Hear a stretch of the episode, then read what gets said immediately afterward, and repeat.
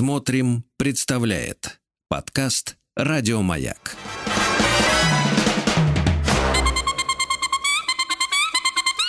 Провокация. Ну что ж, 17.10 на часах в Москве, а мы с вами на волнах маяка, и это провокация, и с вами я, Сергей Насебян, как уже привычно меня называют психолог, которого вы заслужили.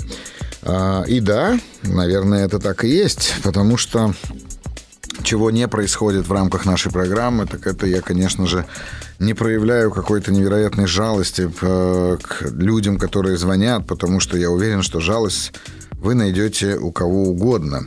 Моя задача задавать вам вопросы и, возможно, этими вопросами расширить спектр вашего восприятия, потому что ничто так не важно в нашей жизни, как гигиена собственного сознания, на мой взгляд. Много лет назад, э, когда мне было совсем мало лет, я работал в психиатрической больнице. Это был еще, в общем-то, ну, вот, Советский Союз только разваливался, что называется. Это был 91-й год. Э, это была областная больница, и э, нас возили автобусами с города в лес, где она находилась, там в деревушке. И на входе в эту больницу была Вспомнил, сейчас засмеялся, потому что в моем детстве, в моем городе на психиатрической лечебнице было большими буквами написано «Ленин с нами». Это была такая городская шутка. Вот. А в этой, соответственно, которую я описываю, там была такая фраза, принадлежащая Сервантесу, что ничто не дается нам так дешево и не ценится окружающими так дорого, как простая вежливость. Прекрасные слова. И я полностью поддерживаю Сервантеса и, в общем-то, подписываюсь под этим выражением, но хочу сказать от себя, что, наверное, ничто не дается нам так дешево, как профилактика собственного сознания. И зачастую, когда меня спрашивают, а вот когда пора, когда, как понять, что пора идти к психологу на прием или к психотерапевту, я обычно говорю, что если вы поняли, что вам пора, то, в общем-то, вы уже немножечко опоздали, потому что, конечно же, к психологу надо ходить, и к психотерапевту надо ходить для того, чтобы прочищать, так сказать, трубы, дабы они не засорялись. Зубы ведь э, не болят, потому что мы их чистим, да? Ну, они болят там по каким-то другим причинам, но мы точно снижаем а, степень вероятности заболевания.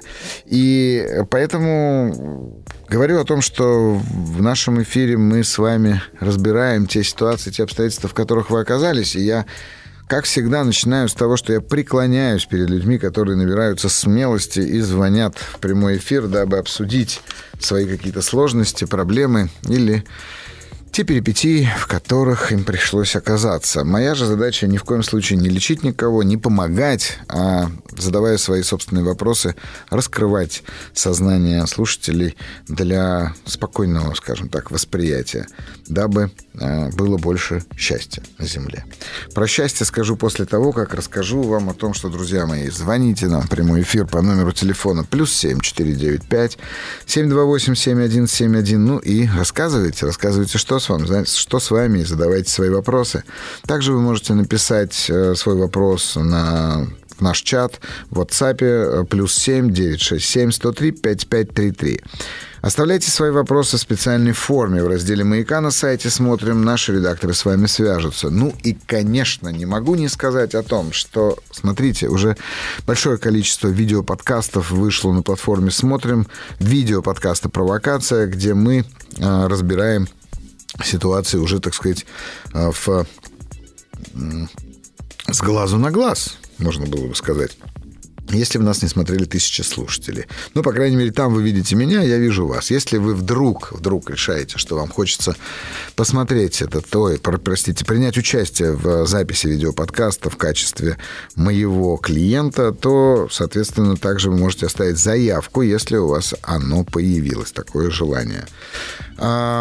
Приходите, смотрите, слушайте, подкасты, видеоподкасты, в общем, масса разных возможностей. Ну и, конечно же, также предлагаю вам подписывайтесь на мои каналы а, в Телеграме и во всех остальных социальных сетях. Психолог Сергей Насибян. Там достаточно часто задают ребята вопросы, и я на них старательно отвечаю. Также, также а, мы, так сказать, будем а, обсуждать там различные ситуации, которые происходят. Вот Константин, наш постоянный слушатель, пишет, здравствуйте, уважаемый Сергей Борисович, давайте уже прочищать трубы и мозги сварливым теткам. Он меня, видать, с кем-то путает, но готов присоединиться к сексизму Константина.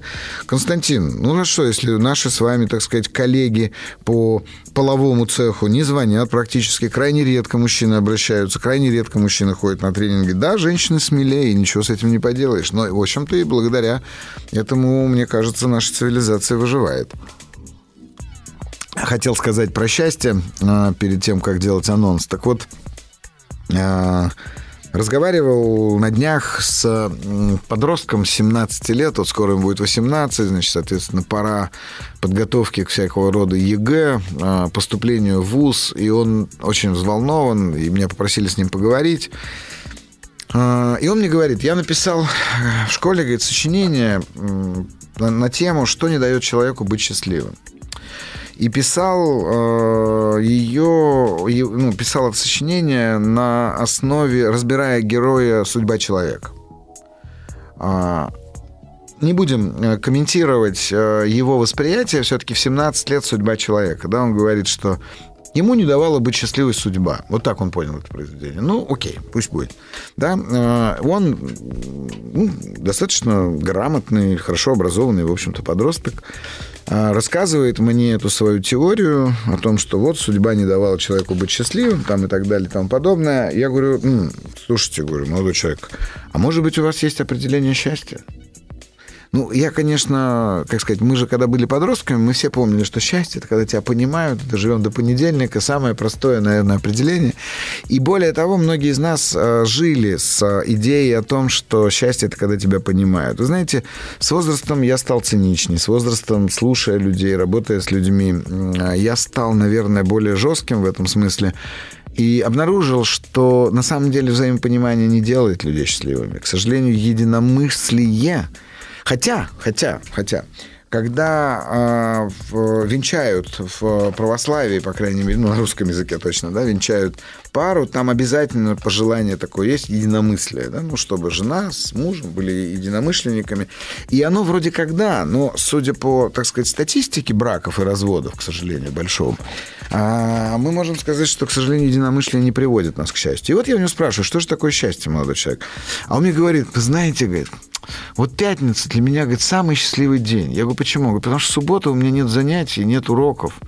И это значит, что счастье для меня – это когда не надо думать о завтрашнем. Я говорю, отличная, отличная идея. Смотрите, вы близко подошли к тому, что, в общем-то, действительно несчастным нас делает э, постоянное размышление о будущем. Коего нет. Да? Мы же никогда не знаем, как говорил Булгаков, так сказать, э, голосом Воланда а, или устами Воланда в «Мастере Маргарита», что человек не просто смертен, но внезапно смертен. Да? И мы, конечно, можем не дожить до того самого черного дня, который нас так тяготит и пугает. Но мне, значит, понравилось. Окей, 17-летний подросток, мы остановились с ним на этом определении счастья. И так, счастье, когда не надо думать... Потому что, ну, правда, счастье – это жить здесь сейчас. Не надо думать. Вот. Но, а, к сожалению, раскрыть эту тему с ним не получилось, потому что он как пока не очень об этом понимает. А вот после звонка я расскажу о том, что мне сказал мой сын про счастье. У нас есть звонок. Здравствуйте. Сорвался, да? Ну что ж, я думаю, что сейчас мы попробуем снова соединиться, а я пока тогда расскажу. Итак, счастье. А счастье у нас это, когда мы находимся здесь сейчас. И вроде парень почти, почти, почти, вот он а, касается этой темы, но нет, конечно же, ему хочется, чтобы счастьем называлось состояние, когда ему ничего не надо делать. Я прихожу домой и думаю, дай-ка я поговорю с сыном, кой ровесник этого молодого человека. Говорю, сынок, что такое счастье? Он говорит, ну, чтобы все, что ты хотел, ты мог получить. Я говорю, ну как? То есть купить или получить, как в детстве? Нет, лучше купить. Я говорю, то счастье в деньгах. Говорит, ну, получается так. Я говорю, отличный вариант. Я говорю, а если вот, например, денег у тебя достаточно много, а у тебя сын болен неизлечимо или умер, он говорит, ну, значит, счастье – это когда ты можешь все купить, и чтобы все было так, как ты хочешь. Я говорю, а зачем нужно, чтобы все было так, как ты хочешь? И он говорит, ну, чтобы... И так близко-близко он подошел уже к самой идее, так сказать, буддизма о том, что счастье – это состояние отсутствия желания. Ну вот сегодня, я думаю, мы поговорим с вами и о счастье, и о желании. У нас есть звонок. Здравствуйте. Здравствуйте. Представьтесь, пожалуйста. Меня зовут Евгений. Евгений, Николаевич.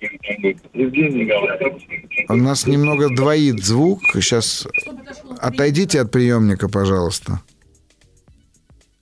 Евгений? Евгений. Включил. Да, отлично. Ну что ж, э, расскажите, о чем вы хотели поговорить. Ну, как бы, я даже не знаю, с чего начать. Ну, как говорится, супруж- супружеские отношения беспокоят меня. Хотел бы вот посоветоваться, как действовать, в какой ситуации, Ну, расскажите чтобы не ситуацию. разрушить семью. Но ситуация такая довольно-таки обыденная, как у всех.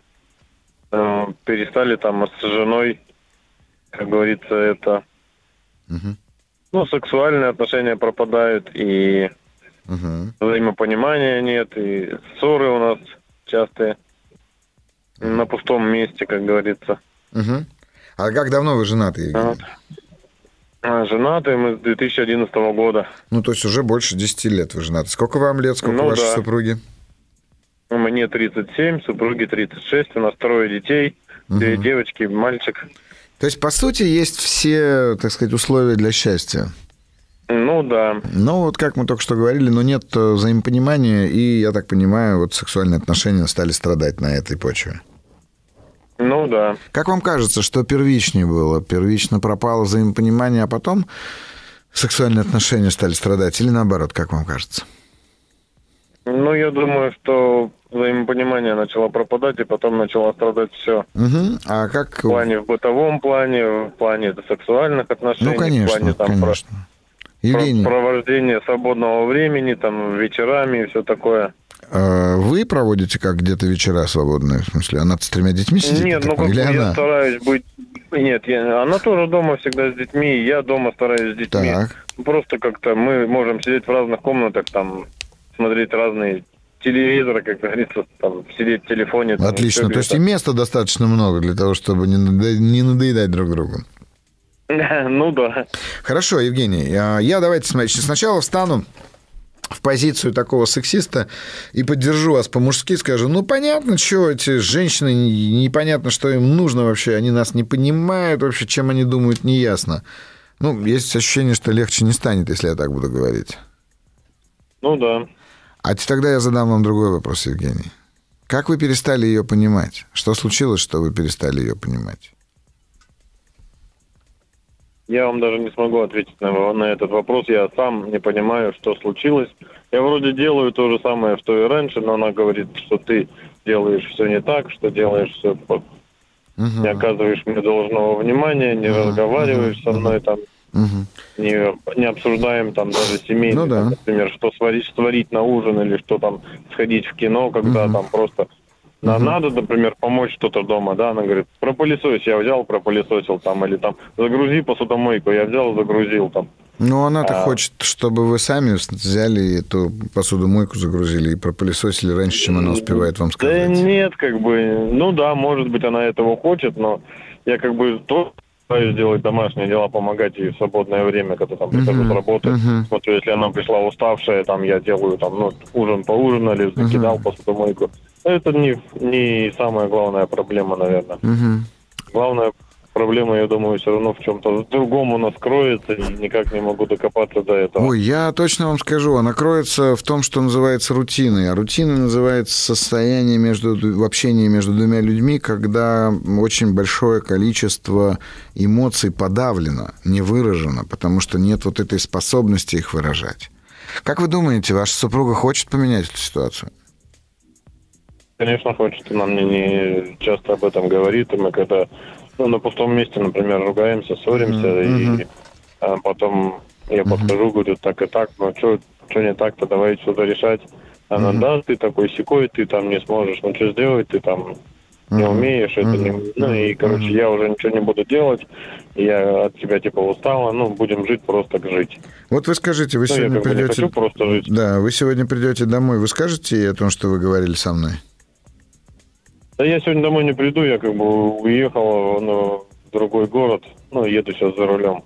А вы уехали так, в так бы, другой... может быть, и этот, так я бы, может, даже и не насмелился позвонить, но так как я сейчас нахожусь один, и Мгм. у меня, как бы говорится, есть мысли поговорить, ваши советы послушать. Хорошо, отлично. Ну, я говорю, Вернусь вот когда... я обратно в понедельник. Ну, ну вы же можете и по телефону с ней... Смотрите, вы можете и по телефону с ней ну, поговорить. Просто да, вы в разговоре будете говорить о том, что вы со мной разговаривали?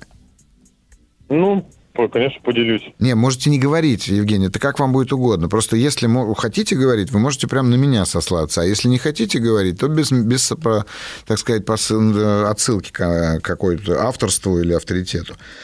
Посмотрите, Евгений, давайте сделаем так. А, если вы говорите, что она тоже не против работать над вашими отношениями, то я предложу вам а, сделать две вещи. Первое как вы вернулись бы в понедельник, если бы все было идеально в ваших отношениях?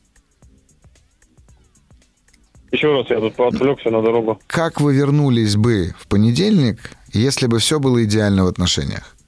Вот как, какое было бы ваше возвращение? Ну, как, я бы пришел домой, например, заехал бы в магазин, Отлично. Там взял, например, бутылочку вина, Супер. Супер. Нее, вот, пришел, вот, вот, там сказал, вот дорогая, это... вот я приехал вот, туда-сюда. Вот, вот, это первое, что надо будет сделать. Это первое, что надо будет сделать. Вот сделайте это прямо так. А второе, договоритесь а, с вашей... Она этого не оценит, неважно, понимаете? неважно, сейчас не об этом. А второе, договоритесь с вашей супругой о том, что вы теперь перед сном каждый день по пять минут друг другу рассказываете о том, что вы чувствуете по отношению друг к другу. Пять минут говорите вы, она молчит, потом пять минут говорит она, вы молчите. Ничего с этим больше не делать, только это. Вот начните с этого и пишите, звоните мне, правда. Потому что так вот, знаете, как давать советы, это совершенно бессмысленно. Ну, прям абсолютно бессмысленно, просто давать совет.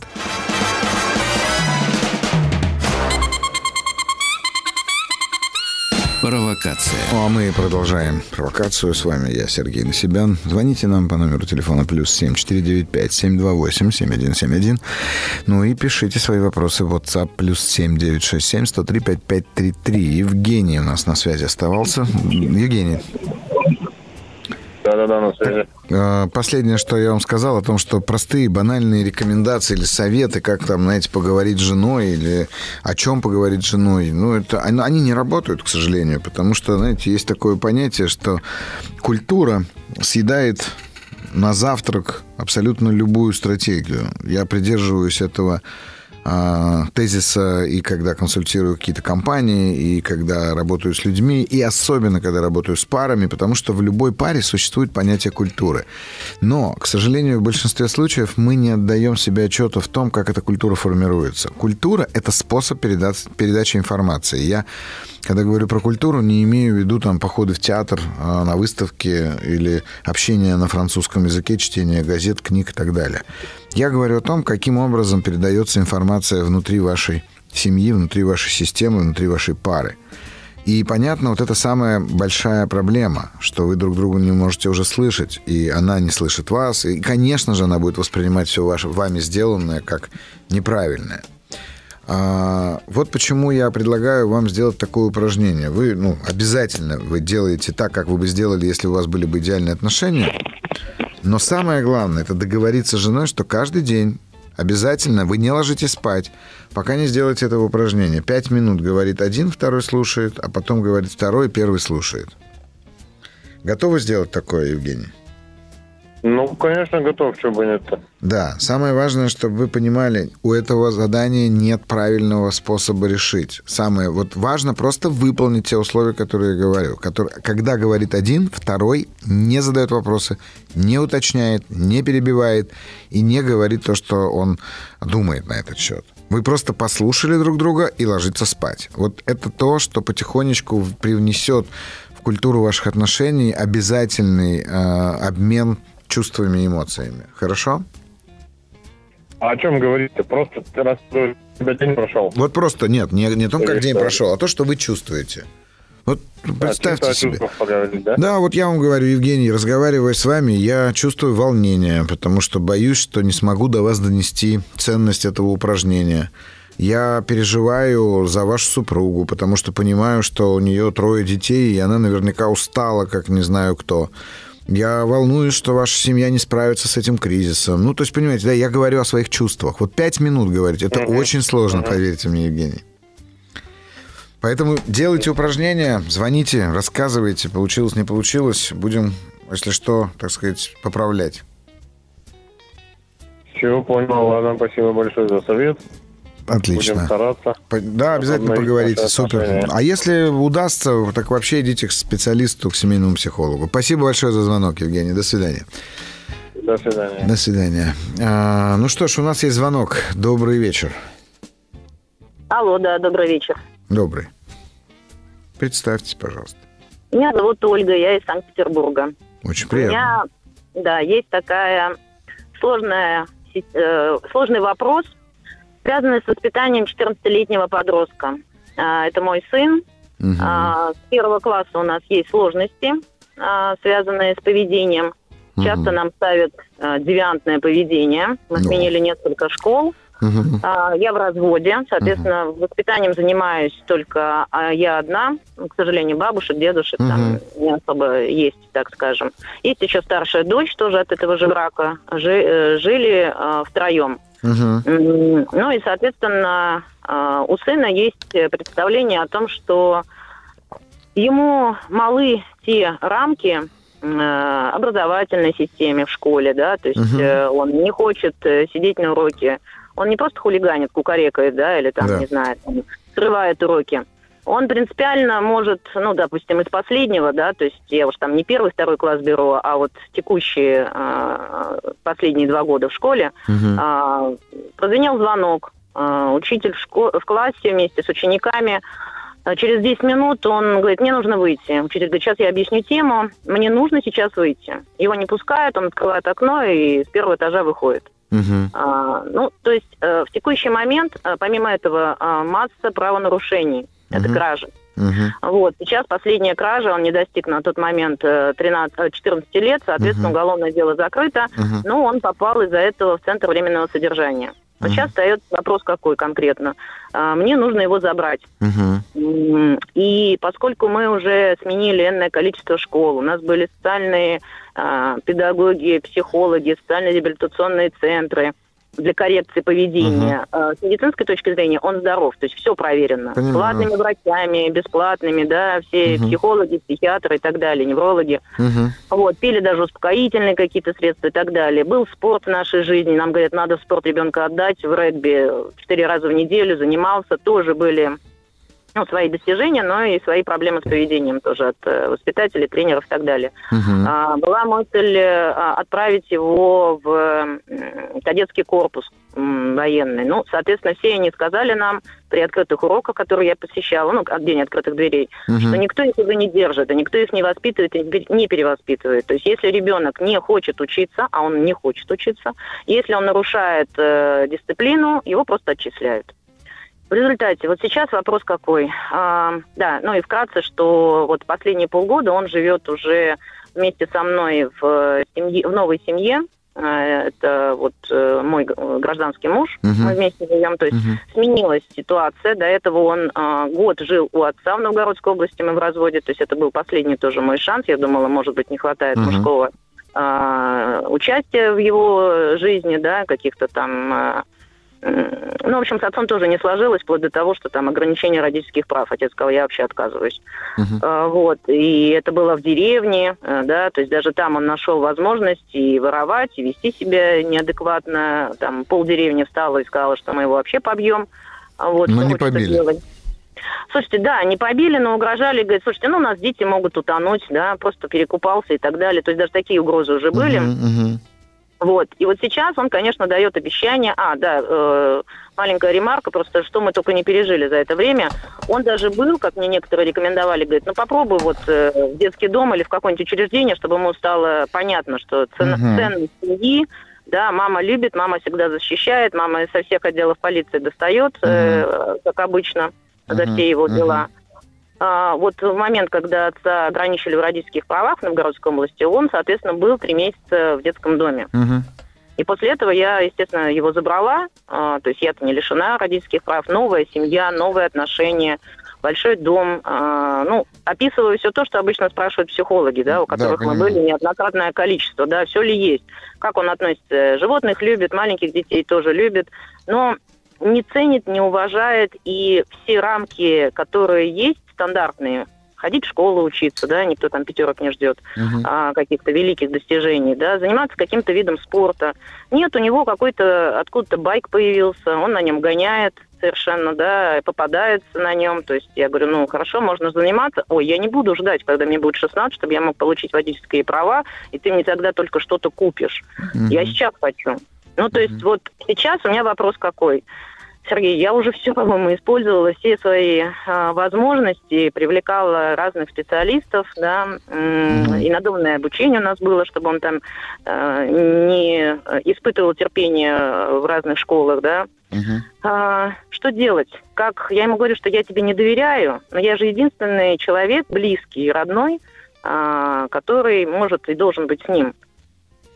Как мне построить дальше с ним свои отношения? Потому что у меня есть страх, я ему о нем а, открыто говорю. Я говорю, понимаешь, а, ты сейчас выходишь, обещаешь все, что угодно, но сейчас за кражу тебя не приговорили. Ты не поехал э, в исправительное учреждение. Мгм. А я боюсь, что он окажется в колонии. Это помимо того, что в 12 лет э, я узнала, что он на Думской в Санкт-Петербурге, ну, сейчас ее уже закрыли, э, на Думской один, у нас там была масса э, питейных заведений для Мгм. подростков, где, естественно, и наркотики, и Мгм. алкоголь, и всевозможные извращения, ужасы и так далее. То есть он уже в 12 лет там был. Мгм. Он курит вейп, да, и так далее. Ну, там, в тихушку, не в тихушку. То есть такой акселерат в этом смысле. Старается быть очень взрослым, не ночует дома периодически, из-за чего я тоже уже обращалась в полицию, пропал ребенок и так далее.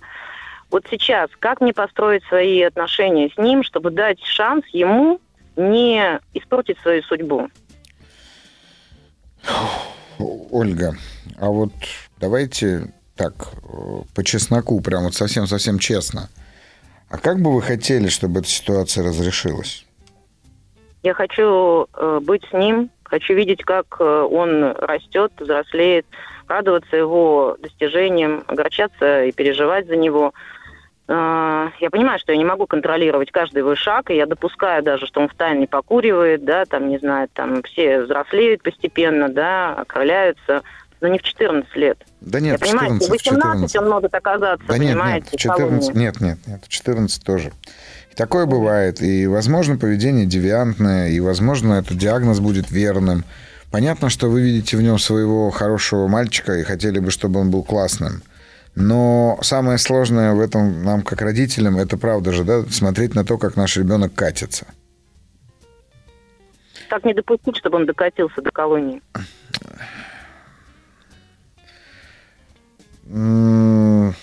Ну, Понимаете, строгостью, но я же не могу его привязать, Не я не могу контролировать, да, это я, я хочу доверять, я не хочу лазить по твоим карманам и заглядывать в свой телефон. Давай нет, вы, конечно, можете так делать, но это не жизнь, да? Но это совсем не жизнь. Знаете, если я буду заходить домой и пересчитывать, сколько купюр у меня в кошельке, Конечно. я не хочу так жить. Конечно. И так не хочу жить. Я Даже понимаю. ради него, ради близкого мне родного сына. И тогда что вы сделаете?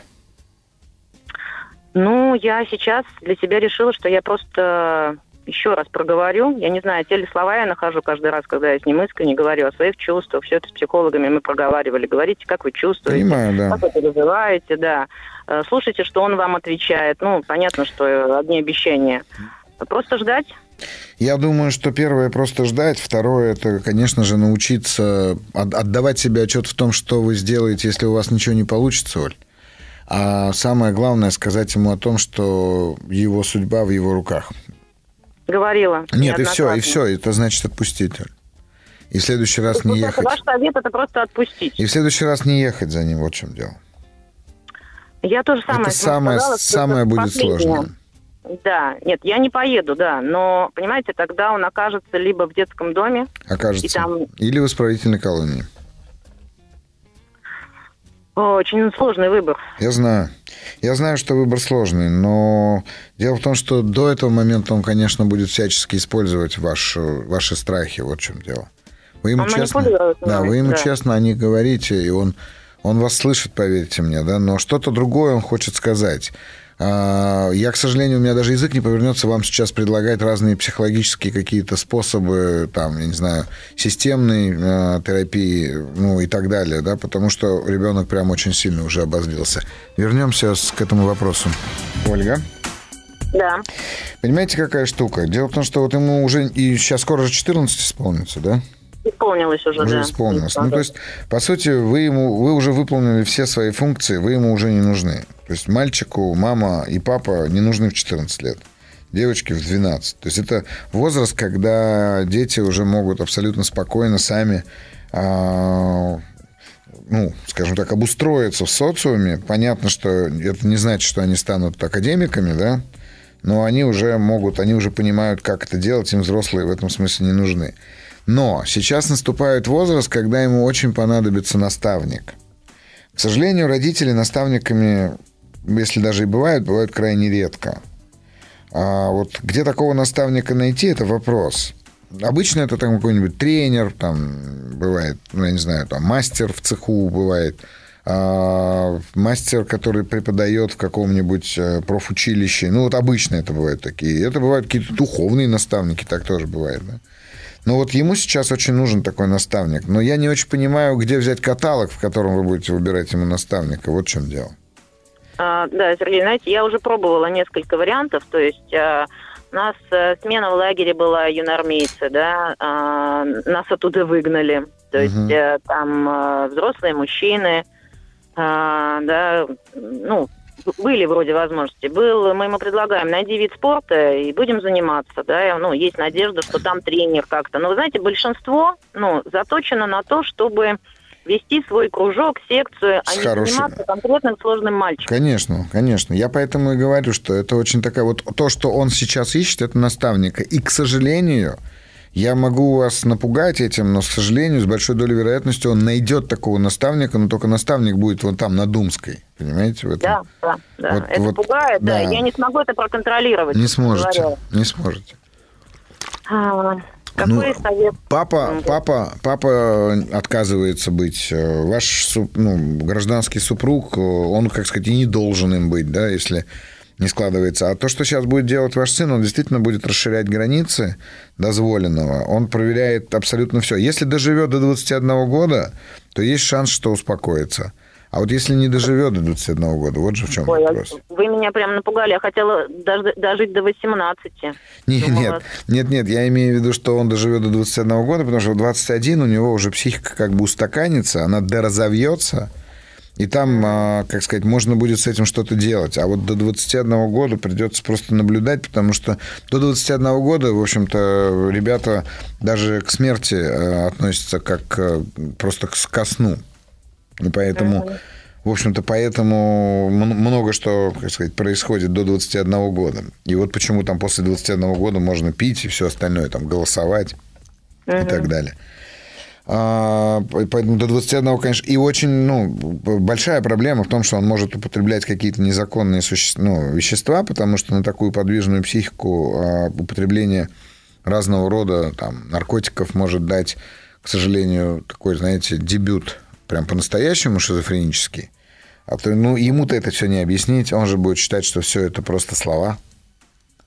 И поэтому да, раз... разговор только один – я устала, я ничего больше делать не буду.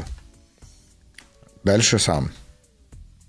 Ну, это не является для него, с его психикой 14-летнего, даже если он там мнит себя 16-17 лет, не является ступором Нет. для того, чтобы не делать того, что да. он хочет делать. Да, я понимаю.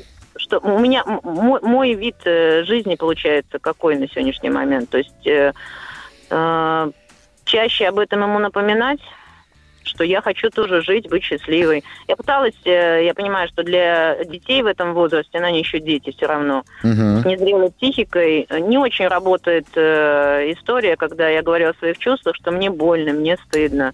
И неприятно приезжать в отдел полиции, забирать тебя, выслушивать все, что там происходит. Это делаешь ты со мной это не работает. Он не искренне говорит, я тебя люблю, я тебя люблю, я не хочу, я больше не буду. Но в тот момент, когда он что-то начинает делать подобное, он, естественно, совершенно не думает обо мне. Нет. Он не думает ни о вас, ни о чем, потому что он в этот момент пытается как-то устроиться в этом мире, понимаете? Он не может в него поместиться, и поэтому он так расширяет его рамки. Просто потому, Знаете, что он не может в него поместиться Еще один, вот последний, если успеваем, вопрос. Да. Мне рекомендовали тоже такую историю. Говорит, ну вот сейчас 14, конечно, он еще маловат, ну, допустим, 16. Угу. Ты можешь дать ему возможность жить самостоятельно. Ну, условно говоря, снять комнату или там студию, если уж так позволительно будет. Угу. Вот, давать какие-то минимальные деньги или, наоборот, привозить питание. Вот насколько это целесообразно вообще? Слушайте, ну, это, как сказать, целесообразно, но я бы в этом случае вам рекомендовал бы все-таки делать не так, а сейчас 14 ему он как раз может уже пойти в какой-то колледж, профтехучилище с общежитием. А, вот просто сказать ему о том, что, чувак, выбирай, как ты будешь жить, а, когда меня не, нет. Вот меня в твоей жизни, если не будет. Мы будем встречаться с тобой там на Новый год, на день рождения и так далее. Потому что вы еще попробуете снять ему эту комнату. В 14 вы не можете его отселить, потому что вы нарушаете законодательство. Вы еще за да, него несете ответственность. Да, соседи могут, конечно, да, пожалуйста. Конечно, и соседи пожалуются, и те, чья это квартира, кто будет сдавать, или комната там. Ну, то есть вы этого не сделаете. Поэтому... Но в 14 уже точно есть какие-то общежития там и так далее. Вот. Угу. Вот только так. Ну, если он хочет самостоятельности, да, возможно, да? предложить ему вот, такую. Хотя, дайте... конечно, он мнит себе не в комнате э, в общежитии, Естественно. а в комфортных условиях. Естественно. Да. Но мы ему и говорим о том, что если ты хочешь комфортные условия, пожалуйста, вот ты живешь с нами, но ты соблюдаешь э, тот минимум правил, которые есть в семье. Приходить до 10 вечера домой, не пить, не курить, ходить в школу. То есть это минимум, в принципе, мы ему объясняем об этом. И у него есть своя комната, есть возможность поесть, помыться, все условия. Но он не считает, что это минимум, что мы еще больше должны ему. Да, я понимаю, он так и будет требовать. Поэтому да, делайте вот так. Я, к сожалению, тут не помогу вам, понимаю вас, Оль. Но только, только наблюдать за тем, как он это делает. К сожалению, другого варианта нет. Ну и спасибо, что вы позвонили. Тяжелый разговор, понимаю. да. Дети – это не всегда радость в штанишках. Это бывает и боль.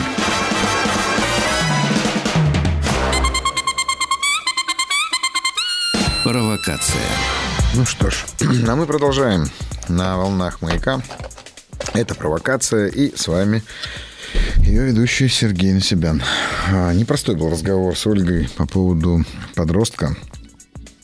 Я, правда, не знаю, что в этой ситуации можно сделать, потому что все, что мы ну, стараемся делать в этой ситуации, как правило, только все ухудшает.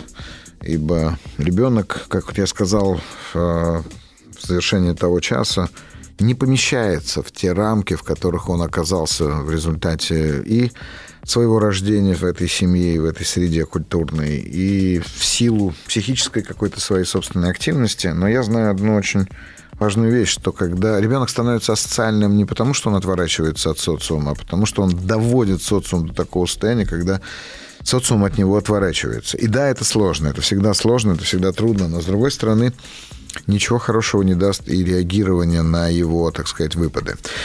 А, что ж, а вы звоните нам в прямой эфир по номеру телефона плюс 7495-728-7171, и мы обсудим, что происходит с вами. Или пишите в WhatsApp свои вопросы плюс 7967-103-5533. А, Подписывайтесь также на мои каналы в Телеграме и других социальных сетях. Психолог Сергей Насибян. И там тоже вы можете задавать вопросы. Сейчас я их начну зачитывать. Разговаривая с Олей, я 15 числа таки вышла моя книжка, которую я написал вместе с, в соавторстве с Яной Полируш. А, называется загляни своим страхом, провокатор, загляни своим страхом в лицо. Там как раз история психолога, который вспоминая, работая, так сказать, с клиентами, вспоминает свою историю. И вот эту самую историю, когда он оказался совсем один. Люди, которые ее уже прочли, пишут. И мне очень приятно, ну, не, не в смысле, что там оценен какой-то мой талант э, литературный или психологический, или наш с труд, а именно тот факт, что нам удалось создать э, проект, в котором люди, читая, исцеляют какие-то свои травмы. Это очень здорово. Ну что ж, вопрос. Добрый день, Сергей. У меня проблема в том, что я постоянно краснею, хотя уже давно взрослая, 48 лет, да уж. Это происходит в момент, когда ко мне в офис заходит человек, особенно если это молодой человек, уверенный в себе мужчина. Краснею, если ко мне заходят люди, при которых я уже краснела. И получается замкнутый круг. Краснею, потому что они видели, что я при них краснела. Как убрать эту застенчивость, это волнение? Ольга. Знаете, Ольга, э, понятно, что есть люди, которые краснеют условно, быстрее, чем все остальные. Мы можем это объяснить, нам, я не знаю, близостью капилляров, а, светлостью кожи, что чем угодно, да, но в первую очередь а, мы, наверное, должны говорить о том, что у вас в этот момент происходит абсолютно невыносимое переживание собственного стыда. Ваше покраснение – это всегда стыд. И вот тогда вопрос, а за что вам стыдно перед этими людьми? Как ответить себе на этот вопрос и как с этим справиться, что называется, самостоятельно, да? Дело в том, что нам всегда бывает стыдно за то, какие мы. Вот представьте себе, что эти люди к вам заходят, и какой вы становитесь в их присутствии. Любой человек, общаясь э, с нами, влияет на нас каким образом? Он меняет нашу роль очень часто.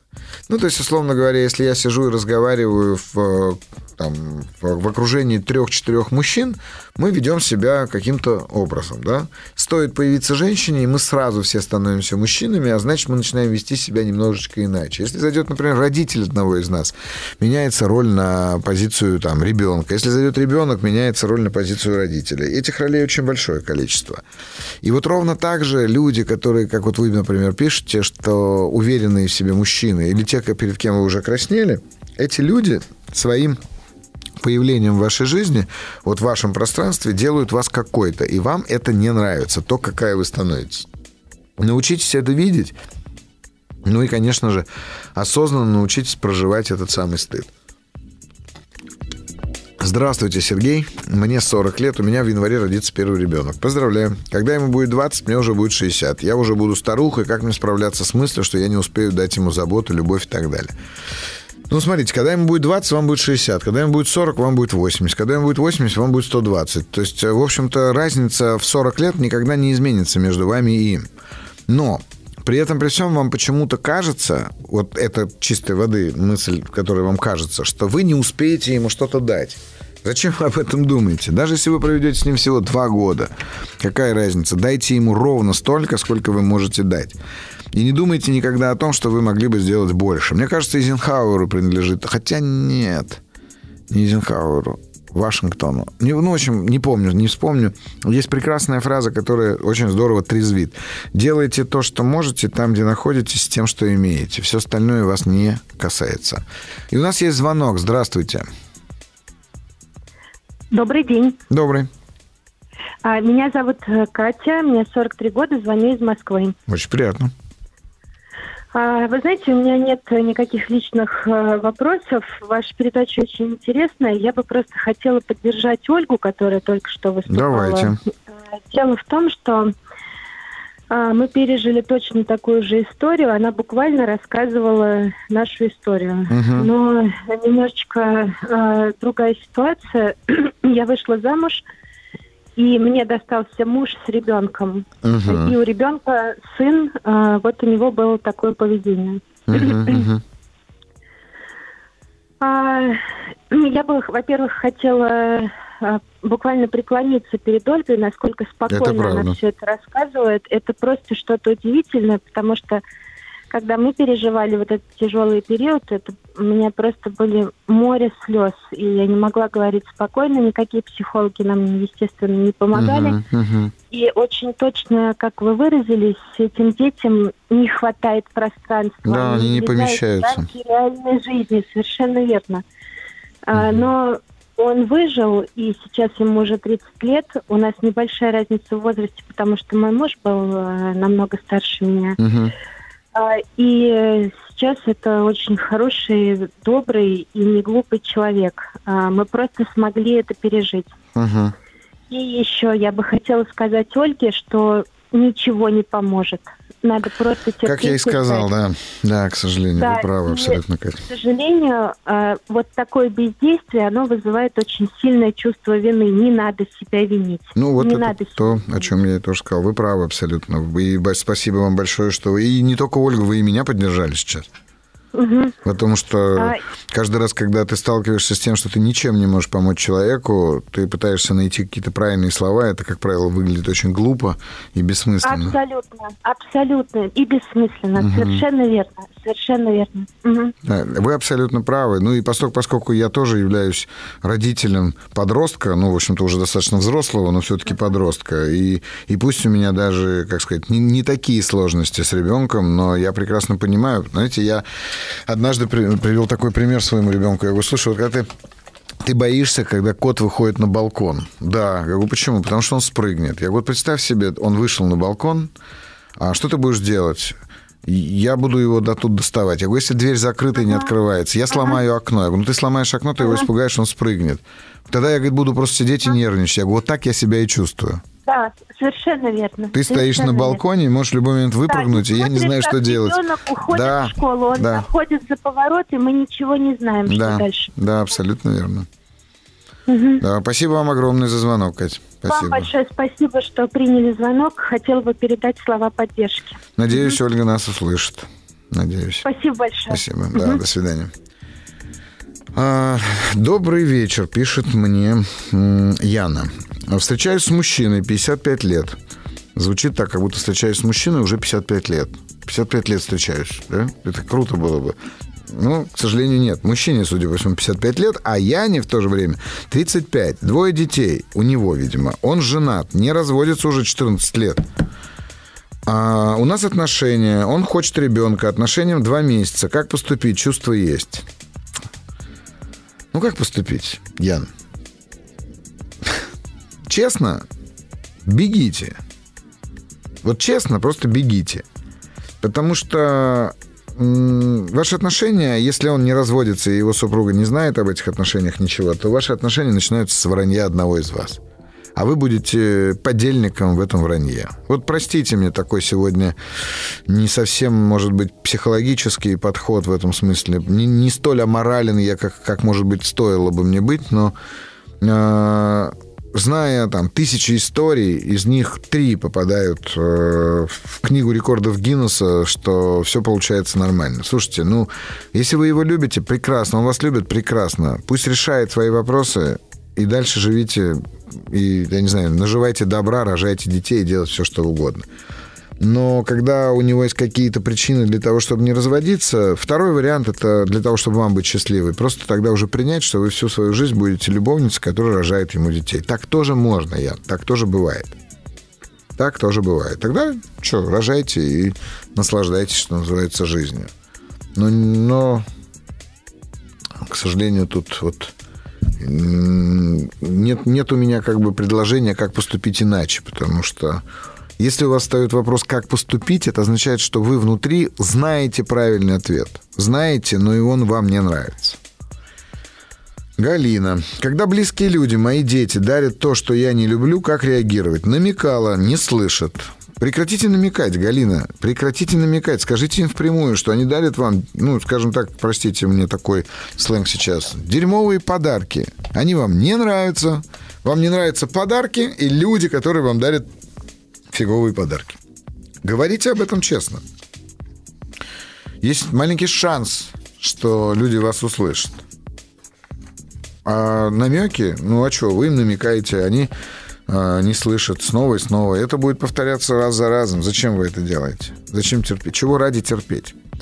Иван, 37 лет, Ростов-на-Дону. Добрый день, Сергей. Вы в последней передаче разбирали случай, когда жена выступала в роли ребенка, а муж в роли взрослого. А как быть, когда жена и правда в быту прям очень неорганизованная? Масса проблем возникает. Они вроде бы и безобидные сами по себе, но из-за них трудно что-то планировать, масса неудобств возникает. Соответственно, иногда злюсь, что скрывать не всегда получается, а это ведет к напряжению в отношениях. Пытаюсь давать больше самостоятельности, но получается все равно одно и то же. Собственные ошибки ничему не учат. Единственный вариант это принять, а как прокачать эту способность? Ну, смотрите, Иван, вы же сами отвечаете себе на этот вопрос. Дело в том, что вы сам вопрос задаете уже с позиции взрослого, как будто у вас есть ребенок. Но ваша жена вам не ребенок. Вот, вот это важно же понять. Это взрослый человек, у которого есть своя собственная ответственность, своя собственная методика проживания этой жизни, а, свои собственные принципы, правила, ценности. Возможно, они с вами не совпадают. Это бывает. Но ничего с этим не поделать. Конечно, только принять. А теперь вопрос, как, как прокачать этот навык принятия. Ну, на самом деле же очень просто. Надо просто-напросто перестать этому сопротивляться. А для этого надо найти, как вы сопротивляетесь. Ну, например, очевидно, что в вашей ситуации вы все время э, задаетесь внутренним вопросом, почему она так делает, или почему она делает именно так, или как она так может. Вот это все то, что я сейчас перечисляю, это, в общем-то, все ваши способы сопротивляться. Прекратите сопротивляться, и принятие возникнет само собой, а следом за ним уже и любовь, и все остальное. Вот так скажу. Сергей, 29 лет, Воронеж. А, мне как-то несколько лет сквозь сон мне как-то несколько лет назад, видимо, сквозь сон возник голос в голове. У тебя никогда не будет отношений. Я в хорошей форме. Внимание со стороны девушек есть. Сам по себе человек добродушный, с юмором. Но не могу найти спутницу. Очень хочется семьи. Я потерял мать. Друзья говорят, ты ищешь похожую на нее. Но получается так, что ко мне есть интерес от девушек, которые мне не интересны. И наоборот, кто-то мне интересен, но я ей не интересен. Такое ощущение, будто я проклят. Но знаю, что-то засело в подсознании. Что мешает мне жить? А, слушайте, Сергей, 29 лет Воронеж, вы сейчас же просто, как сказать, рассказываете историю абсолютно всех людей, которые не могут найти и построить отношения. Абсолютно любой человек, который будет вам рассказывать о своих проблемах, он будет обязательно а, обязательно, ну, как бы исходить из того, что вам нравятся те, кто кому не нравитесь вы, а вы нравитесь тем, кто не нравится вам. Что касается вашего подсознания и что касается вы ищете похожую на мать. Ну хорошо, скажите своим друзьям, что да, вы ищете похожую на мать. Что вам от этого легче станет? Или кому-то от этого станет легче? Я думаю, что вот эта вот э, мысль о том, что у тебя никогда не будет отношений, вот с ней я бы разбирался бы как раз. И здесь, и здесь надо э, очень глубоко э, заняться самоанализом, либо пойти, например, к психоаналитику, что тоже было бы очень круто. Потому что, ну, может быть, пойти к какому-то другому, не обязательно психоаналитику, пойти просто к психотерапевту и разбираться с этой установкой, с этим убеждением, потому что у тебя никогда не будет отношений. Это убеждение, которое дает вам огромное количество психологической, психической пищи для пережевывания, потому что в этой фразе очень много драмы вот это вот у тебя никогда там и так далее, да, и она не просто так появилась в вашей жизни. Вот с этим да, я разбирался. Вопрос. Добрый вечер, Сергей. Только что был вопрос в эфире про покраснение 48-летней женщины. Вы, Сергей, спросили, за что вам стыдно. А как быть, если человеку мне вообще не бывает стыдно? Я поступаю как героиня вашей книжки «Бабушка Агафья», которая поступала так, как могла себе позволить. Мне все равно, как обо мне подумают. Я невоспитанная, получается, могу отстаивать свои права перед руководством, кому-то делать замечания, и мне не стыдно. Ну, знаете, Ольга, я не знаю ни одного человека, которому не бывает стыдно, поверьте мне. Потому что стыд это все-таки такая, с точки зрения психиатрии, с точки зрения науки, это все-таки результат высшей психической деятельности. Если вы общаетесь с людьми на, так сказать, адекватном языке, то я абсолютно убежден, что стыдно, конечно, вам бывает. Просто формы этого стыда могут быть совершенно разные. Вот, поэтому я, более того, я считаю, что стыд это такая инфицированная эмоция, которая э, родителями инфицируется в сознании ребенка в раннем возрасте, потому что совсем не стыдно вот трехлетним детям. Это им, да, им может быть не стыдно. А взрослым людям, конечно же, все время неловко, стыдно и так далее. Но мы скоро уходим на рекламу и новости, а вы нам звоните по номеру телефона плюс 7 495 728 7171 или пишите свои вопросы плюс 7 967 103 55 5533.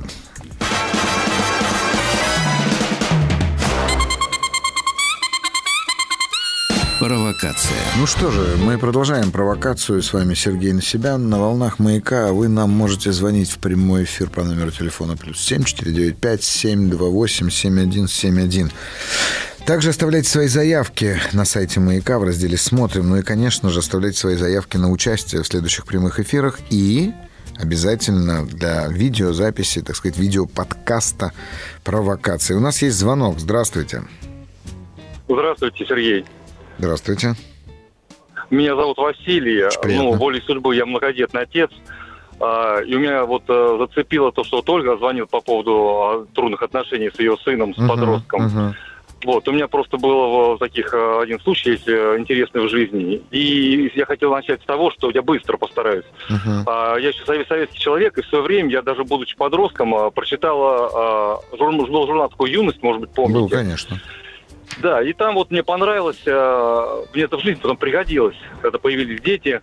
А, то есть если вот с подростком такие вещи происходят, а, а, вот он возвращается домой, не устраивайте ему сцен и не, не грузите, сейчас, простите такое за слово, да. не грузите его э, вопросами, где ты был, что ты делал. То есть нужно потрудиться и создать э, как бы э, доброжелательную атмосферу в доме. Угу. Это труд, это не просто, когда душа за него разрывалась, где он был, что с ним происходит. А, и вот я, я, я на себе это испытал, это работает. Я в свое время даже, простите меня, жену спас таким образом. А, то есть она вот пришла к детским, что я ей налил ванну горячую, там приготовил ужин, uh-huh. а, на душе кошки скребут. Но, а, то есть вот подросток идет, развилка, да, вот ему или к друзьям, или домой. Дома сейчас будут про- вопросы, проблемы. Пойду я к друзьям. Или он скажет, пойду я домой там сейчас все у меня нормально. Его встречают, о, садись, тут моя там пирогов напекла, садись, ну-ка расскажи, где ты был, так, так, давай там, что там у тебя, как. Такую э, создать легкую атмосферу. Очень тяжело ее создать, когда на душе очень тяжело, и ты понимаешь, что с ним происходит. Это Но вот эта сама встреча, он делает выбор в сторону дома, он идет домой. Потому что я еще работал на скорой помощи, сейчас я дальнобойщик воле судьбы. И мы его забирали, простите меня, трупы, мальчик газом надышался в каком-то заброшенном доме. То есть он не пошел домой. То есть угу. там или какие-то проблемы, или скандалы, или будут вопросы у него.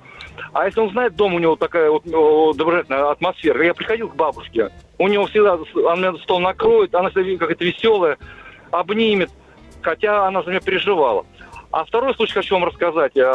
Крестным ходом я ходил, и совершенно случайно женщина разговорился. Вот у нее была такая ситуация как ей в голову пришло, я не знаю, я сейчас быстро, простите. Да-да. А, она подслушала, что он э, пропадает где-то, и с него такие проблемы происходят, что он где-то, э, на стене у него плакат э, какого-то рэп-исполнителя. Вот. И она его везет в школу, и включила композицию этого исполнителя. О, мам, ты глянь, ты тоже слушаешь.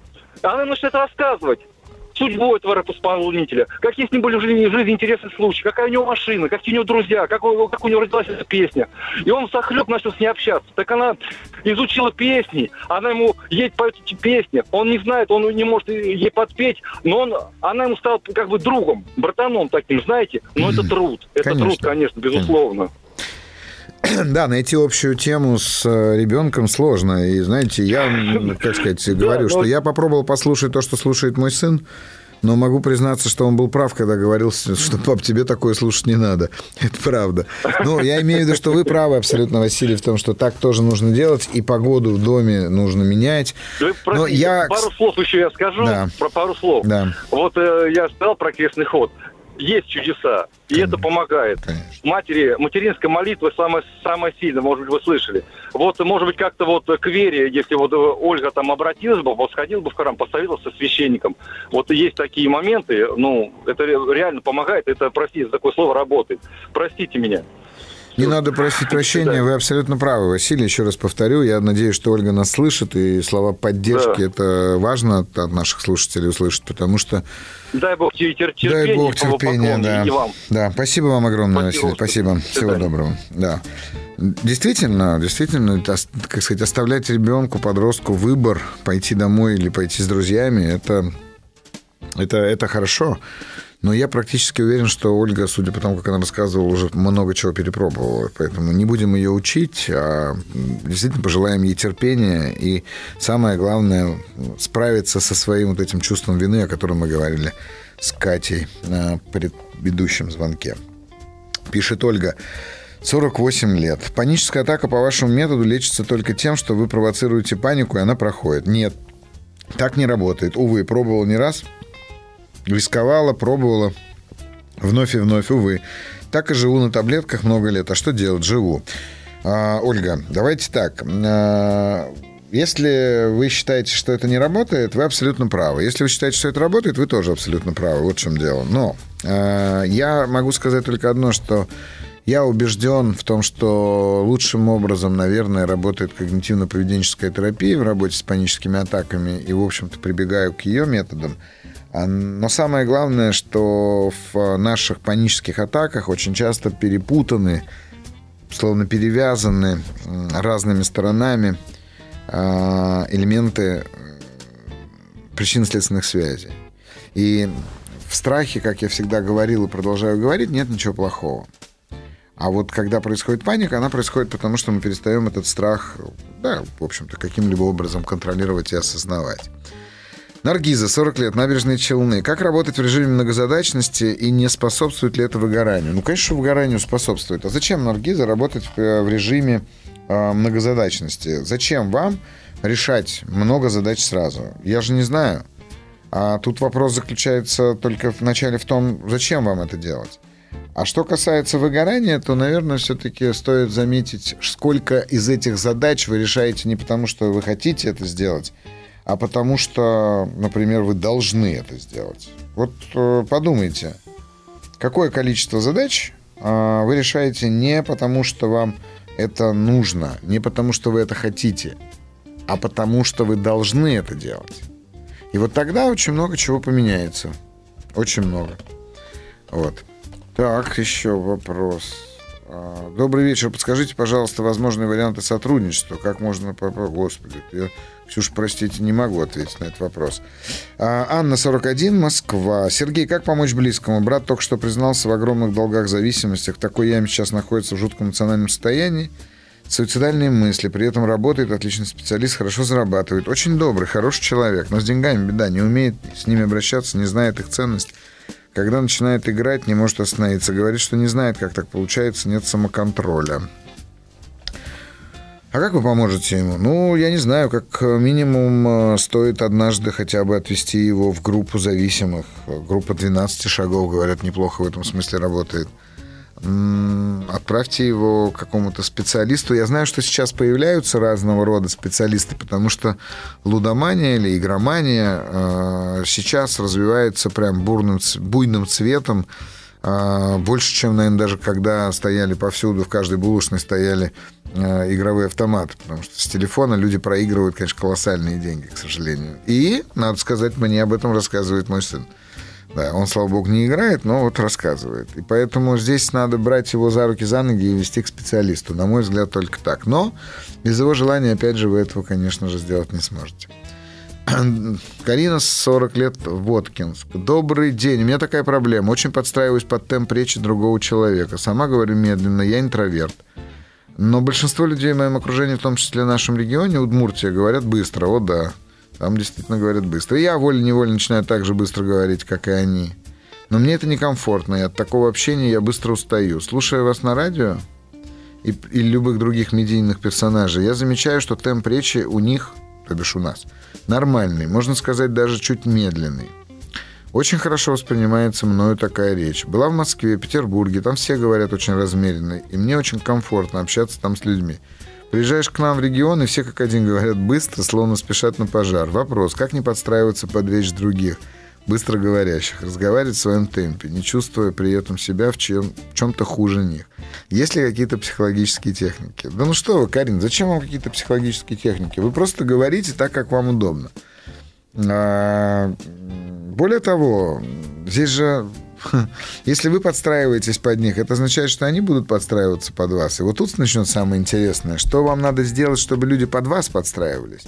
Я думаю, что если вы научитесь центрированию, центрированию, это не совсем психологическая, наверное, техника, но она работает. А центрирование, то есть сохранение баланса, например. Сохранение баланса.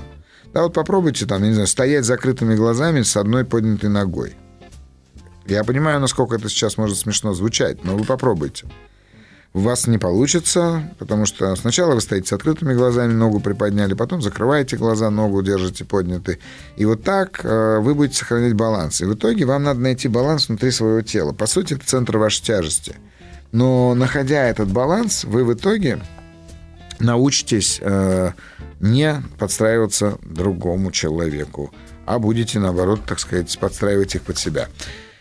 Дмитрий пишет, а может быть счастья нет и стремиться к нему бессмысленно. Ну, я точно могу сказать, Дмитрий, что я убежден, что смысла нет. Никакого, ни в чем. Ни в жизни, ни в чем абсолютно не существует смысла. Я считаю, что это просто существует, потому что существует. А есть ли счастье? Я думаю, что оно есть. Так, Сергей, пожалуйста, почему женщины за свои деньги готовы удавиться, а чужие готовы тратить без ограничений, и им мало очень часто? Ну как почему? Потому что у женщин такая природа. Женщины живут для того, чтобы тратить деньги, в том числе, которые зарабатывают мужчины, потому что так. А когда она свои, это ее. А когда вы, то это ваши. Так и должно быть. Мне кажется, по-другому не бывает. Я на 45 лет, Воронеж. Как забыть старые обиды? Хм, как забыть старые обиды? Ян, а какая разница, обида старая или она там свежая? Какая вам разница-то в этом? Важно же, чтобы вы научились прощать, а не забывать. А для того, чтобы научиться прощать, мне кажется, самое главное – это научиться брать на себя ответственность. А ответственность – это означает видеть собственную связь э, с тем результатом, который вы получили.